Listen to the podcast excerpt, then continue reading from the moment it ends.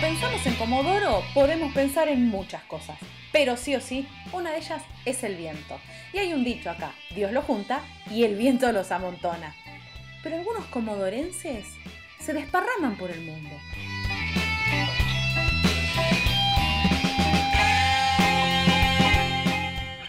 Yo soy Rocío Barquín y en este podcast de ADN Sur vamos a charlar con comodorenses por el mundo. En el episodio de hoy de Comodorenses por el Mundo vamos a hablar con Lara. Y yo voy a dejar que ella diga cómo es su apellido porque no la quiero pifiar. Y además nos va a contar, por supuesto, dónde está. Lara, ¿cómo andás? Hola, ¿qué tal, Rocío? Decime tu apellido. Mi nombre en general es Lara Scheideger. Lara, ¿cuántos años tenés? 26. ¿Y dónde estás en este momento? Bueno, justo eh, las casualidades de la vida me trajo a Comodoro. Eh, ¿Volviste? Pude viajar hace, sí, hace dos años que no podía venir a encontrarme con mi familia, porque la última vez que, los vi fue en 2019, antes de que pase todo. Claro. Y pude venir, sí, sí, pude venir ya hace un mes que estoy acá. Pero estás de visita. ¿Y te vas a volver a dónde? Sí, sí, me vuelvo la semana que viene y ya parto para, para, Bélgica. ¿En qué ciudad de Bélgica estás viviendo? Eh, se llama Wab, eh, se escribe Wabre con doble B, em, y está como a 20, 30 minutos de, de Bruselas. Yo me imagino en el mapa y digo, bueno, en realidad por el tamaño que tienen los países europeos está todo bastante cerca, pero decir 30 minutos de Bruselas es bastante lejos para, ¿no? Eh, y para un comoderense quizás sí. Eh, te doy un ejemplo, es un poquito más que, ir a Radatil, por darte un ejemplo. Eh, la verdad que allá la accesibilidad de tránsito es, es increíble porque hay autopistas por todos lados, o sea que, no es calle todo el tiempo. Y, Se viaja más rápido. No, pensá que Bélgica son 11 millones de personas es muy chiquito, eh, tiene tres horas para recorrer así, darte dimensiones y ponerte en, sintonía, son tres horas de ancho, dos horas de largo, o sea, no hay mucho. O sea, es más chiquito que la provincia del Chubut. nosotros tardamos tres horas y media en llegar a Madrid. Sí, depende de la velocidad, cuatro, por No, no, totalmente. Así que las distancias, eh, obviamente para un europeo viajar siete horas no es normal. Para mí es súper normal, para el argentino es re normal. Claro, nosotros por un fin de semana hacemos ocho horas tranquilamente. ¿Y, cuándo te fuiste a Bélgica? Bueno, mira, eh, me mudé en enero de este año. Eh, yo antes estuve, en 2018 me fui a vivir ya a Barcelona. Ajá. Eh, me fui a hacer quería seguir eh, formándome profesionalmente, soy licenciada en turismo y hotelería y eh, me fui a hacer un máster internacional en turismo. Ah, ¿Eso fue a Barcelona? Sí, sí, sí. Y bueno, por, por, casualidades de la vida encontré al amor de mi vida, y, que es belga. Sí, sí. Y, y bueno, cuando nos conocimos, que fue en 2019, eh, yo vivía en Barcelona, tenía trabajo allá, todo, o sea, estaba haciendo mi máster. Eh, bueno, yo por un, por un viaje que hice a Bélgica con unos amigos, lo conocí a él y, y bueno, cuatro meses a distancia anduvimos y después él renunció a todo en Bélgica y se vino a vivir a Barcelona conmigo. O sea, dejó todo. ¿Cómo se llama? Vamos a poner un nombre a él. Nicolás. Ah, pensé que me ibas a tirar un nombre más complicado. No, no, no, no, no, no. no. O sea que Nicolás renunció a todo y dijo, esta chica es el amor de mi vida y se fue a, España. Sí, se fue a Barcelona, aparte un cambio total, pensá que Bélgica es como muy país nórdico, la gente es, como, es como acá en Comodoro, estamos más eh, encerrados, hacemos juntadas más adentro por el tema del frío, por el tema del viento. Bueno, allá es igual, eh, hace mucho más frío que en España. Y claro, era todo un cambio para él. Así que, y en España todo lo contrario, las juntadas son en bares, se van de tapas, o sea... No, en Bélgica igual, pero más un poco cuando los, días son lindos, como ahora que es primavera, verano, ahí sí. Pero en invierno, olvídate. Y A ver, y él llegó, renunció a todo y llegó a Bélgica, eh, perdón, de Bélgica a, Barcelona por vos. Y eh, bueno, yo necesito saber cómo sigue esa historia de amor porque ahora estás viviendo en Bélgica. Bueno, em, esto fue en 2019, a mitad de 2019 más o menos, y, y bueno, eh, apostamos por todo, fuimos a convivir juntos. Eh, después eh, mi familia lo pudo conocer ese año, así que también súper aceptado en casa, lo aman, lo adoran. ¿Viajó a Argentina? Sí, sí, ya dos veces, así que ya, ah, es más, ahora estuvo, volvió hace una semana porque él está con, trabajo, eh, tuvo que pedirse los días de vacaciones, así que bueno, eh, tuvo que volverse antes. Y eh, bueno, nosotros en Barcelona, te voy a ser sincera, trabajábamos para sobrevivir, no sé si conoces Barcelona o la gente que nos esté escuchando, deben conocer, es una ciudad súper turística, es muy lindo Barcelona, a mí me encanta. se habla el catalán, eh, aparte del español en sí, eh, su idioma es el catalán. Este, yo estaba trabajando en la Universidad de Barcelona, en la, Universidad de Turismo, y este, bueno, temas de pandemia y todo, la verdad que los salarios eran muy bajos. Nosotros alquilábamos un departamento, la cual era no solo para el alquiler, pagar los servicios, o sea, todos los gastos en general que uno lleva al día a día, y trabajábamos para sobrevivir. la verdad Pero, perdón, esto, eh, digamos, ese trabajar para sobrevivir fue por una cuestión de pandemia o fue porque en general eh, es difícil eh, insertarse laboralmente o tener un buen sueldo en Barcelona? no, difícil insertarse laboralmente no lo es. Yo incluso conseguí trabajo en pandemia, así que no, no es difícil. Yo siempre digo, el que busca encuentra, así que siempre es así. Eh, lo que sí, lo que pasa es que España, países de España como Italia o, Portugal, eh, son la calidad de vida puede ser buena, pero en cuanto a, salarialmente, profesionalmente, no es bueno. Y por ahí la calidad de vida no va a la mano con el salario que uno va ganando. Entonces Barcelona es una ciudad turística, es muy cara, es muy cara para vivir y el salario no iba de la mano con, con mi vida ¿Se entiende? Yo te doy un ejemplo, pagaba, no sé, el, eh, por decirte, el, departamento por mes, 800 euros de redondeo. En realidad era más, pero era 900 euros. Eh, y mi salario era de 1100. Claro, no te deja margen.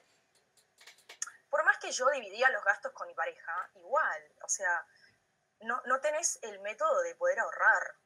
Entonces la decisión fue mía, de yo un día eh, lo senté a Nico y le digo, Nico también estaba trabajando, él, trabaja en la parte de recursos humanos, eh, lo senté y le digo, eh, Nico, a ver, ¿por qué no nos jugamos? Somos jóvenes, podemos volver a reinventarnos, vamos a Bélgica un tiempo, yo tenía mucha idea igual de irme a Bélgica porque es un lugar súper frío, nieve, todo lo contrario a Barcelona, pero, pero bueno, era dejar eh, para estar un poco mejor igual. Después de última volver con ahorro y todo y poder disfrutar mejor de la ciudad de Barcelona en sí.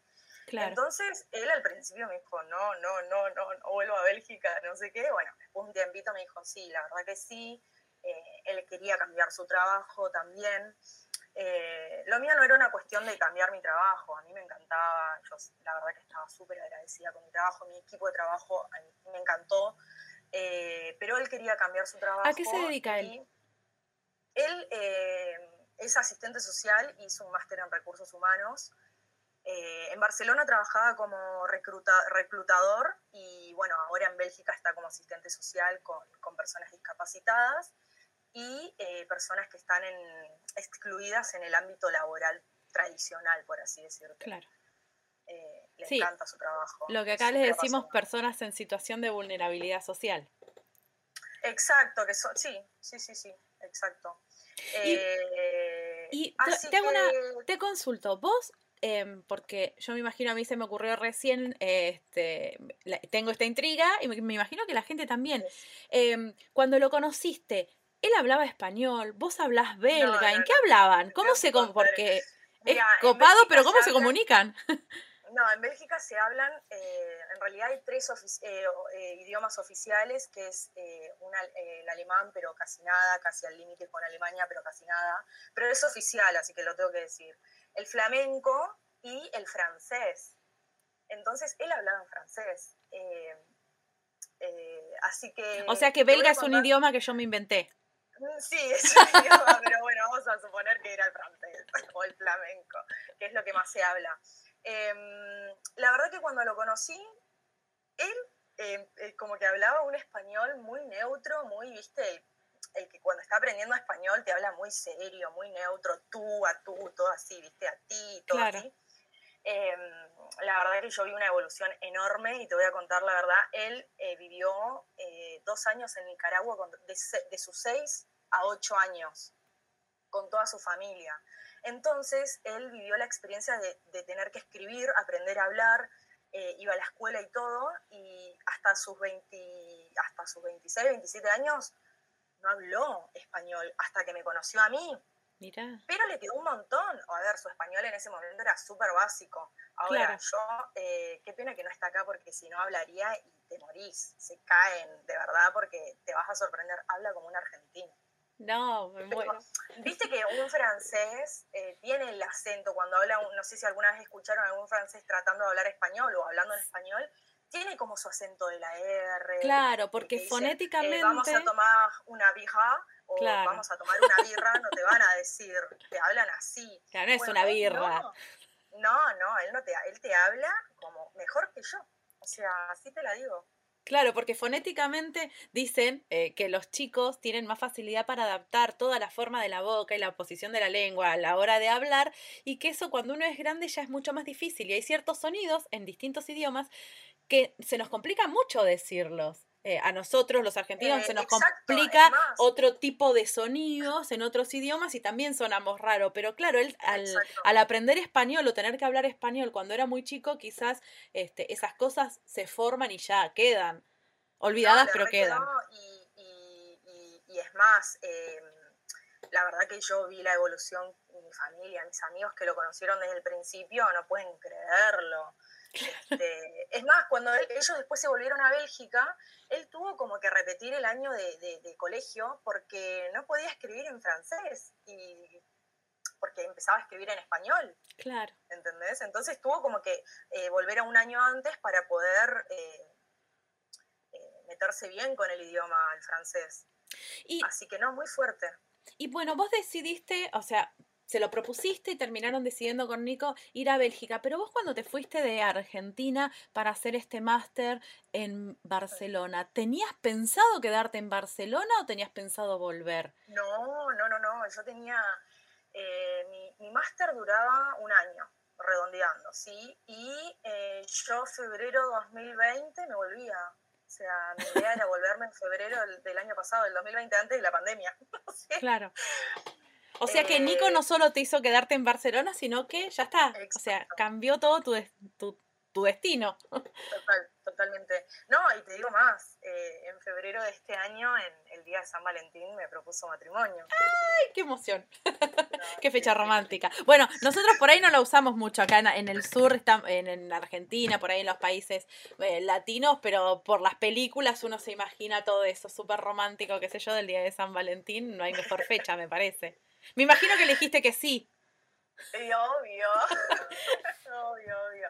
No, yo dejé todo, dejé mi familia, todo por amor. O sea, eh, yo tenía una idea de volver y él no, me frenó en plan, no te vas, no. Eh, él me propuso de, seguir una vida juntos, no a distancia. Este, así que, no, no, un amor divino. Qué lindo. ¿Y tienen fecha ya? Sí, tenemos fecha, el año que viene en mayo. Ah, en un año, el 28 de mayo. Me imagino que en Bélgica y después vendrán a Argentina. Exacto, va a ser en los dos. Eh, por ahora acá en Argentina no sabemos. Eh, lo voy a hacer en Chaco, porque yo soy chaqueña, toda mi familia es chaqueña en verdad. Hace 15 años que estamos en Comodoro. Este, pero como que tengo mi, mi abuelo, todos mis primos, tíos, todo en Chaco, así que para no para ahorrarles el viaje lo voy a hacer allá. Claro, y además para choquearlo a Nicolás con el clima. Porque digo, si no, venía. Ya conoce, le ah, encanta el Chaco. No, no, no, le encanta el Chaco. Imagínate que él ve eh, los asados en la calle y. claro, no entiende nada. no voy a creer. Eso es una de las cosas que Nico lo sorprendió de Argentina. ¿Y vos cuando llegaste a Bélgica, qué te encontraste? Además de que, bueno, ya conocías algo, sabías eh, que el clima no era el mismo, pero cuando te quedaste y se va eso de la novedad o justamente por la novedad, ¿qué fue esa cosa que te sorprendió dijiste, esto es tan re loco? Yo no, sabía, yo no sabía, por ejemplo, que en primavera podía nevar en Bélgica. Yo esperaba la primavera, que, bueno, normalmente acá en Argentina, cuando hay primavera, hace un poquito más de calor, hay sol, se puede disfrutar más, ¿no? Allá nevaba. Era como. ¿Por qué? Claro. Pero. Y vos mirabas el almanaque y decías, ¿qué pasó?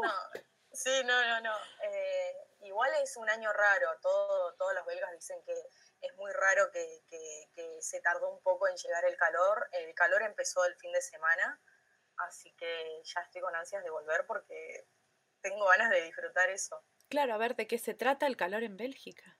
Exacto. Y en cuanto a las costumbres, a la gente, bueno, España es un, poco más parecida a nosotros en cuanto a las relaciones o a los vínculos entre las personas. Pero en Bélgica, ¿qué, onda con esto? Em, son, son un poco más fríos, o sea, nosotros la verdad que los argentinos somos muy de de toquetearnos cuando hablamos, de, darnos besos, eh, saludos así, qué sé yo, o sea, somos muy de abrazarnos también. Y, claro, cuando yo por ahí estaba con, amigos o qué sé yo, eh, como miraba como diciendo, yo soy tu novio. Claro. Pero bueno, eran eh, costumbres distintas, culturas distintas, eh, después yo le explicaba. Por ejemplo, los norteños son muy de de poner apodos a las personas, no sé, mi chino, mi amor, mismo si no es el novio, ¿me entendés? O sea, por amigos, por cosas así. Claro, y él lo entendía, lo entendía.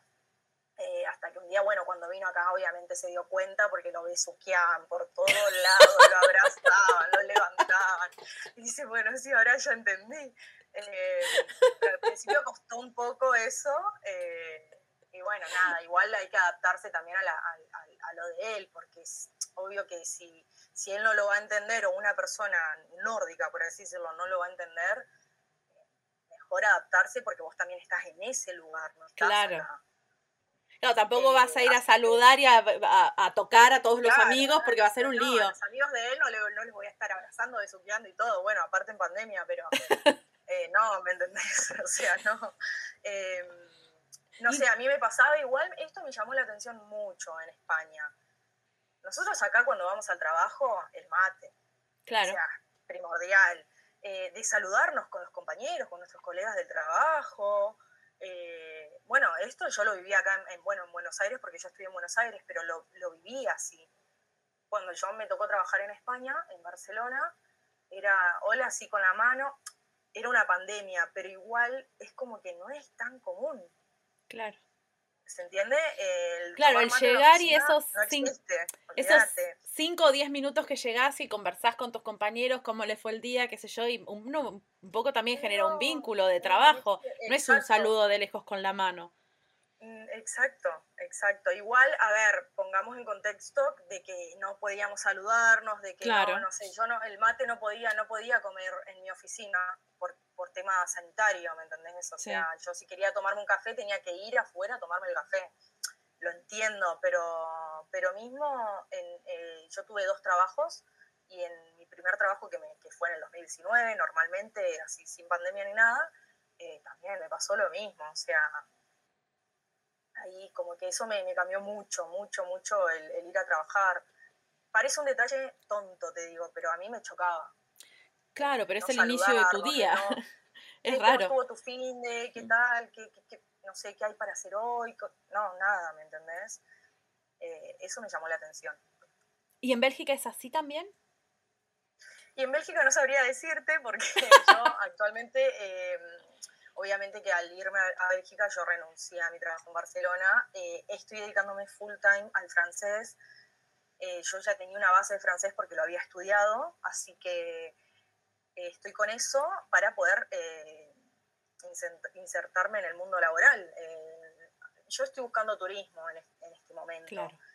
Se están reabriendo más porque ya se sacaron algunas restricciones allá, está mucho más tranquilo por el tema de las vacunas, hay gente más vacunada y todo, así que eh, ofertas laborales hay. Eh, y bueno, cuando, cuando vuelva te escribiré y te comentaré, porque también me llama esa atención. Quiero ver, a ver el momento cuando me toque trabajar allá, cómo va a ser. Pero estuviste, digamos, ahora estás en Comodoro porque viniste a visitar a tu familia, pero estuviste viviendo en Bélgica. Yo quiero saber cómo es la vida, el día a día en Bélgica, cómo es, eh, no sé, encontrarse con algún amigo. Ya sé que estamos en pandemia, pero eh, cómo es vincularse con la gente, eh, no sé, en, el, en la calle mismo. O sea, cómo es la vida y qué es eso que te sorprende que es absolutamente diferente a la vida en Comodoro, por ejemplo. Eh, a ver, eh, ¿cómo explicarte? Yo, nosotros vivimos en un departamento con dos gatos.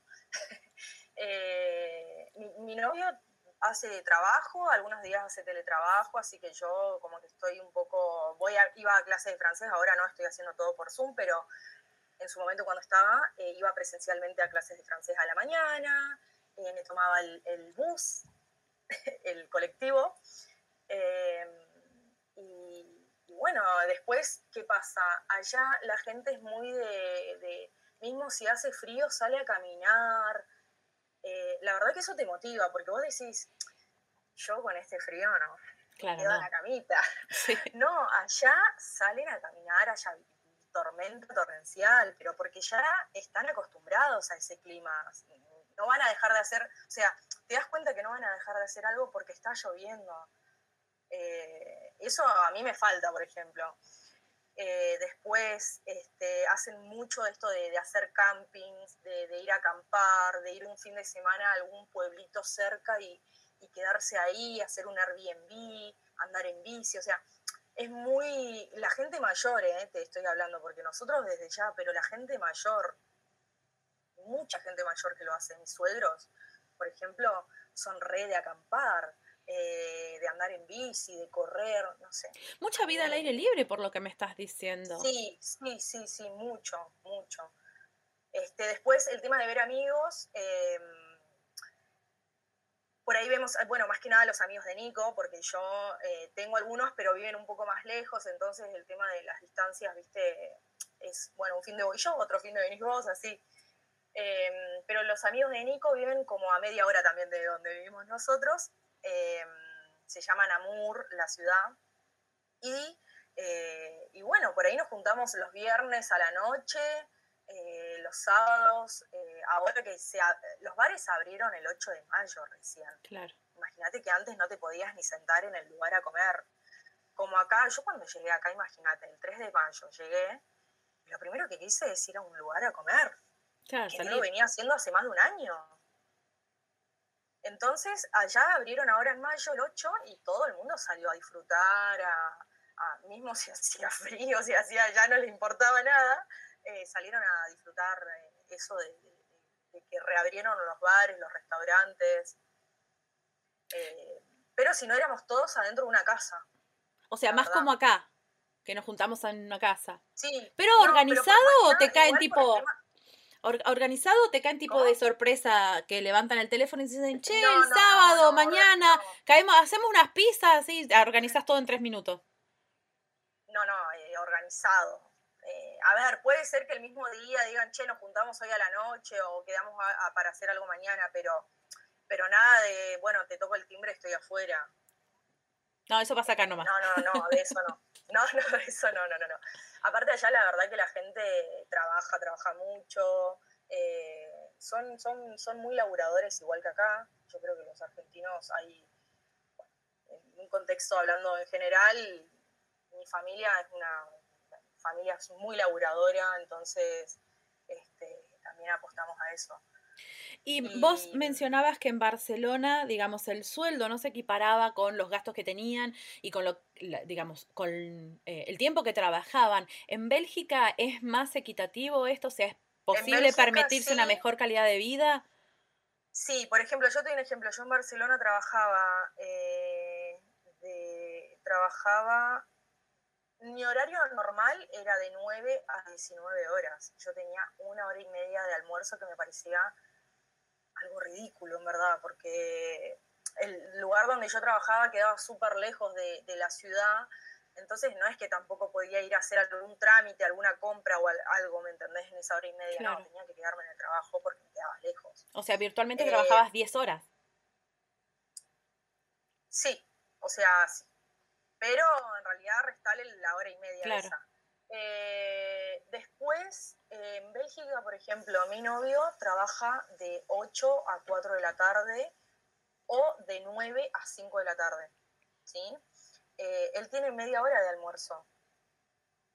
Eso es lo más normal. Claro. La verdad que acá está, es muy común, no sé, en las provincias de, cerrar, venir a comer, bueno, en el Chaco ni te cuento, se reduerme la siesta. Sí, olvídate. Pero en Capital yo trabajaba de corrido, cuando trabajaba en Capital. Tenía una hora de almuerzo, pero, pero quedaba bien la hora de almuerzo. Eh, y, por ejemplo, en, en, Bélgica a mi pareja no solo que le pagan un salario, sino que le pagan la nafta, eh, digamos, de, de, casa al trabajo, todo lo que haga fuera del trabajo, eh, que sea laboral, porque él a veces tiene que ir a empresas y todo dentro del horario laboral, entonces ahí también le pagan nafta, le pagan, no sé, gastos de parking, de, estacionamiento, claro. los kilometrajes, o sea, eh, la verdad que está bien. En, Barcelona depende, hay empresas que sí, que trabajan así, pero bueno, nosotros trabajamos, no, era así, no, no, nos manejábamos en auto, yo tomaba el, subte todos los días para ir a trabajar, 40 minutos de subte. Eh, las distancias a mí no me molestaban porque yo al vivir, o sea, al haber estado en capital me parecía algo normal. Eh, aparte era un subte y me bajaba en el mismo subte, o sea, no tenía que hacer ni combinación, así que re bien. Eh, pero bueno, teníamos esos gastos, ¿viste? Acá como serían los viáticos, que a veces te los pagan. Bueno, allá no te dan eso. En Barcelona te estoy hablando. Sí. donde yo trabajaba. Quizás en otro trabajo sí, pero donde yo trabajaba a mí no me pagaban los viáticos. De en plan, bueno, ¿cuánto te cuesta el subte o cuánto pagás vos mensualmente? No. Era un gasto mío.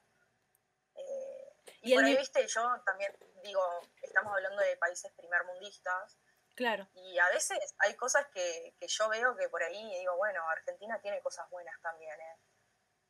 Sí, claro que sí. Hago una comparación y, veo de que sí, mira, en mi país sí hay esto, acá no. Y estamos hablando de primer mundista, esto es tercer mundo. ¿Y qué otra cosa hay acá que allá no hay, por ejemplo? Eh, uy, qué pregunta. Esas cosas. En realidad te estoy mm. preguntando esa cosa que uno acá considera que es algo común que ni te diste cuenta que lo porque lo vivís todos los días y allá de repente lo empezás a extrañar. Ay, no sé, la comida. Eso seguro. Eso seguro. No, no, no, la comida. Yo, por ejemplo, te voy a contar lo que a mí me pasó. Eh, yo ya en Barcelona medio que dejé de consumir carne, eh, no por un tema de de animales ni nada de esto, no soy vegetariana, pero dejé de consumir carne primero porque la carne cara, aparte yo en ese momento cuando vivía sola, me compraba para mí sola y como que comprarse medio kilo de carne era un montón igual. Claro. Eh, entonces dejé de consumir porque era cara, la carne no era rica, a mí la verdad que no me gustaba. Entonces un poco como que con el tiempo la dejé de consumir. Eh, hoy en día, bueno, mi pareja es, vegetariana, casi vegana, así que no, no, no come asados. Pero em, yo hace rato que ya medio como que eso de la comida me, tuve que, dejar algunas cosas y obviamente cuando volví acá me como todo, las medialunas, la factura. En Chaco está el chipá, chipá. Eh, ¿Y el asado? Comidas que... Y el asado, bueno, allá hacemos asado. Es un asado distinto. Ellos lo hacen muy distinto. Allá se llama la barbacoa. Eh, pero no es como acá que es a las brasas. No, es eh, allá con gas. hacen como. No, no, lo hacen con carbón y todo, pero como con el carbón, ¿viste al principio que es fuego? Bueno, así. así, literal, te lo digo. Eh, es un tipo de, asado distinto. Pero la comida, yo la verdad que extraño mucho la comida. Aparte, en Barcelona tenía más eh, accesibilidad a las cosas argentinas porque estamos está lleno de argentinos en Barcelona, entonces había más locales así argentinos, donde vendían, no sé, dulce de leche, que por ahí querías hacerte alfajores de maicena. Eh, o cosas así. Bueno, en Bélgica no hay tanto, ¿viste? Entonces por ahí yo tengo que estar pidiendo online. Eh, y bueno, es todo un tema, no es tan fácil conseguir. O sea, hacerte una pasta frola, comprar el membrillo, cosas que, ¿viste? Sí, es, es, más, es más difícil acceder. Exacto. Y si pudieras, digamos, si hubieras podido meter en la valija ahora que volviste a ver a tu familia, algo que te parezca alucinante o lo mejor o algo para rescatar de Bélgica y se los pudieras haber traído empaquetado dentro de la valija. ¿Qué les traes? ¿Una costumbre, una comida, alguna cosa? A, mi familia, eh, los chocolates belgas, unas fritas, unas papas fritas. Allá se come mucho papas fritas con, bueno, la birra, la birra belga es rica, muy rica. Yo no tomo birra, pero he probado, he hecho degustación. Eh, Así que bueno, yo no podría hablarte mucho de birra, pero tiene una de las mejores. Eh, yo ahora a mi, familia le traje birras, le traje chocolates. Eh, ¿Dónde viviste? Voy a visitar. ya se los deben haber comido, es impresionante. Eh, ¿Y alguna, alguna, más allá de la comida, alguna costumbre o algún algo que te, digamos, que hayas encontrado en Bélgica que vos decís, esto estaría buenísimo que existiera o que pasara en Comodoro? Eh, bueno, no sé si existe, pero se llama la raclette, que es una comida eh, muy típico, se come mucho allá cuando hace frío, es como tomar la sopa acá, bueno, allá se, se, come la raclette, que es... Eh, hay una máquina exclusiva que se llama raclette, eh, donde pones para como el fondue, ¿viste? El fondue de queso, bueno, bueno, esto es para poner el queso, pero el queso como el camembert se llama. Em, lo pones como abajo de una... Ay, ¿cómo explicarte? Es como un asaderito, ¿viste? Un pequeño asado, asadero chiquito, que arriba vos puedes poner, queso, eh, puedes poner eh, verduras, puedes poner jamón, y abajo hay como un espacio donde pones el queso, y eso se va derritiendo con el calor de la máquina. Y después el queso lo echás en eh, la papa, en la papa, la papa hervida, o sea, ya cocinada, lo echás arriba de la papa y comen así como... O sea que sería una especie de verduras o jamón este, cocido con papas que chorrean queso, una delicia. Exacto, exacto. No, no, no sabes lo que es. A mí yo, lo primero que, vi eso, aparte era toda una experiencia, tengo un video así de, cuando yo no conocía, la verdad que no lo conocía, era toda una cosa que un festín era. Y después, por ejemplo, para Navidad, eh, la, verdad que la familia de, mi novio son muchos, son cinco hermanos en total, más las parejas de sus hermanos. Entonces, para Navidad nosotros lo que hacemos es como el amigo invisible. Para no regalarse a eh, todos, a todos, digamos, es más barato. Exacto, exacto. Aparte, bueno, el presupuesto tampoco es que nos va a dar para regalarle a todos todo, pero entonces lo que hacemos es jugar al amigo invisible eh, y en un listado eh, que vemos todos en común como, como un Word donde lo vemos todos, eh, ponemos lo que a nosotros nos gustaría que nos compren. Obviamente el presupuesto era menor de, no sé, por ejemplo, 40 euros, por así decirlo. Claro. Tenía que ser menor a 40 o 40. es una buena idea. Habíamos puesto la raclette, porque yo dije, ay, yo quiero la raclette, a mí me gusta. Así que bueno, para Navidad nos regalaron la raclette. Qué lindo, es como que haces la listita como hacíamos cuando éramos chicos, pero consciente. Y sabés que si no te fuiste de presupuesto, te la van a regalar. Es genial. y además... bueno, igual hay, no, ya hay muchas cosas baratas. O sea, la raclette te puede salir entre 30, 20 euros igual, obviamente de la calidad y todo, pero, pero, pero la idea era no gastar más que eso. Eh, y facilitar también lo que quería, porque quizás le regalábamos algo a la persona que ya lo tenía, ¿viste? No, nunca se sabe. Y aparte, ¿cómo lo averiguás? Nunca vas a saber porque no le vas a preguntar, che, ¿tenés esto? ¿Viste? Si era tu amigo invisible. O sea, claro. Eh, está re bueno. Allá se juega mucho. En España igual se juega así, en Navidad. No, y aparte te abarata el presupuesto, porque vos acá le tenés que hacer un regalo a todos, y cada uno, y cada uno y todos te tengan, no, es, es como demasiado, demasiado caro termina Y más cuando son muchas familias, en este caso éramos, en total éramos 12. Claro, un montón. Entonces, sí, nada. Y al revés, si yo te dijera eh, que, ese, que alguna costumbre, ¿sí? No, no la comida en sí, pero sí alguna costumbre de Comodoro que vos decís, pucha, esto lo extraño. Me traería esto a Bélgica. Em, eh, alguna costumbre. Los bailes, a mí me gusta mucho los bailes, eh, tango, eh, no sé, el, gaucho, por así decirlo. Eh, a mí me gusta mucho eso, pero porque soy muy del norte también. Eh, la ropa gaucha. Eh, Nico ahora cuando vino se compró los pantalones, las bombachas. Claro. No, o sea, se fue hecho un gaucho.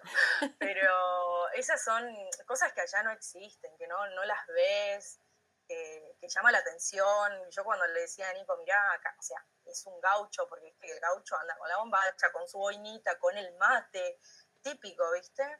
Eh, el mate ya de por sí, te iba a decir mate, pero mate la verdad es que hay.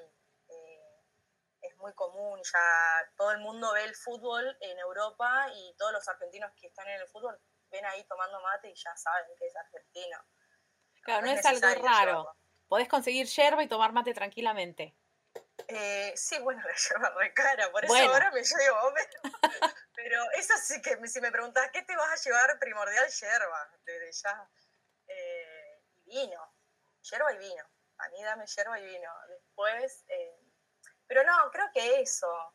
Este, la verdad que también las costumbres nuestras de ser tan, como más latino, lo digo yo, somos más amorosos con la gente entonces eso ya no hay, son un poco más fríos, eh, o, ya, viste, tocas, le tocas algo del cuerpo y ellos ya piensan que, no sé, no saben si es amor, si, viste, ya flashean. Claro. Pero. Se complica ser uno mismo. sí, sí, sí, sí. Eh, así que bueno, eso, eso, yo creo que eso. Y ahora en Bélgica, digamos, ¿cuáles son? Vos no estás trabajando en este momento, eh, estás dedicada a estudiar francés, pero ¿cuáles son sus planes para, ya sé que te vas a casar, pero eh, me imagino que habrán, em, que habrán hablado cuáles son sus planes, ¿se van a quedar en Bélgica? ¿Van a probar otra cosa, otro país? No, no, la verdad que por ahora Bélgica, mismo hablando de formar una familia, porque eso también uno ya lo habla, no, no, no están mis planes hoy, pero sí en unos años, obvio. Eh, no, la idea es quedarnos en Bélgica. Este, después de ir a vacacionar a Barcelona ya es otra cosa, pero mm, en Bélgica por ahora. ¿Y qué es lo que más te gusta de Bélgica? ¿Qué es lo que más me gusta? Eh, me gusta mucho Bruselas. Eh, aparte de que, no sé si sabías, Bélgica es como la capital europea. Entonces, eh, está en el centro de Europa y todo pasa por Bélgica, digamos. Em, me gusta mucho Bruselas, me gusta mucho, tiene comida rica, la verdad. las papas fritas son como las papas fritas, o sea, las cocinan especial, o sea, hacen una cocción especial a las papas fritas, no es como la papa frita del McDonald's, por así decirte, pero las hacen como, las cocinan como tres veces, entonces quedan crocantes afuera y más blanditas adentro, no, no. Tienen una vuelta. Eh, no, no, riquísimo. Em, pero bueno, eso te decía, a mí me gustan mucho Bruselas, Brujas, creo que la gente que fue a Europa habrá ido a Bélgica y habrá ido a Brujas seguro y te va a decir, es como una ciudad de cuentito, porque de verdad, los... Em, las estructuras, los edificios, todo eso parece de cuentito, ¿viste? Vos decís, estoy en un cuentito. Eh, la gente también, la verdad que yo me llevo muy bien con los amigos de mi novio, por suerte, tengo buen, buen feeling en ese caso. También soy una persona que no soy tímida, no, no, no me quedo callada en un rincón, no, no. Eh, cuando tengo que sociabilizar, lo, voy a hacer. Mismo si mi francés eh, hablo como un chino, porque por ahí me dicen, ay, parece una rusa hablando. Bueno, ya se me va a pasar. es lo que hay. Eh, estoy haciendo lo posible y lo imposible también. ¿Y qué es lo que más te gusta a vos de vos viviendo en Bélgica, de vivir en Bélgica, de estar en ese lugar? ¿Qué es lo que te gusta, digamos, que, todos los días te, te trae una satisfacción? Eh, bueno, primero que no estoy sola. Eh, tengo la verdad que Nico es un gran compañero de vida. Eh, me apoya un montón en mi día a día, sabiendo que yo estoy sin, trabajo. entonces, eso por un lado, tengo que darle las, mil gracias a él. después yo también tengo una rutina. Yo tengo, o sea, hago ejercicio, me entreno, tengo un personal trainer, por así llamarlo, que nos da clase por Zoom. Eh, la verdad que es eso. Yo estoy más que agradecida con mi pareja porque eh, quizás si la situación hubiese sido otra o, no sé cómo, en, plan, bueno, me voy a Bélgica por una cuestión laboral, quizás iba a ser otra la situación, pero actualmente yo dejé todo para irme a Bélgica y saber que yo en este momento quizás eh, iba a estar sin trabajo, o sea, fue una decisión mutua y dijimos, bueno, apostamos a todo, a todo o nada. Somos jóvenes y vamos para esto. Si nos sale bien y si no, nos va a salir bien igual porque somos jóvenes, nos podemos reinventar. Yo estoy ahora viendo de a ver si reinvento algo con el tema cultural argentino allá, eh, de, vender cosas argentinas, mates, hay muchos argentinos ya últimamente. Eh, bueno, hacer exportación, importación y todo eso, así que como para cambiar un poco lo que era el ir a trabajar, el, día a día. Realmente te agradezco mucho el tiempo que nos diste, te agradezco que nos hayas contado la historia eh, y bueno, sí, por supuesto, ahora quiero que cuando vuelvas a Bélgica me mandes un mensaje y me cuentes cómo es el verano allá. Dale, seguro, eso seguro. Gracias a vos, Rocío, por, tu tiempo, por tus preguntas. La verdad que, fue un placer haber sido parte de esta entrevista. Comodorenses por el Mundo, un podcast de ADN Sur.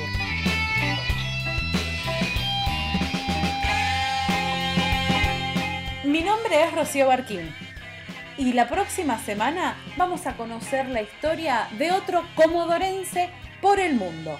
Seguime en los podcasts de ADN Sur.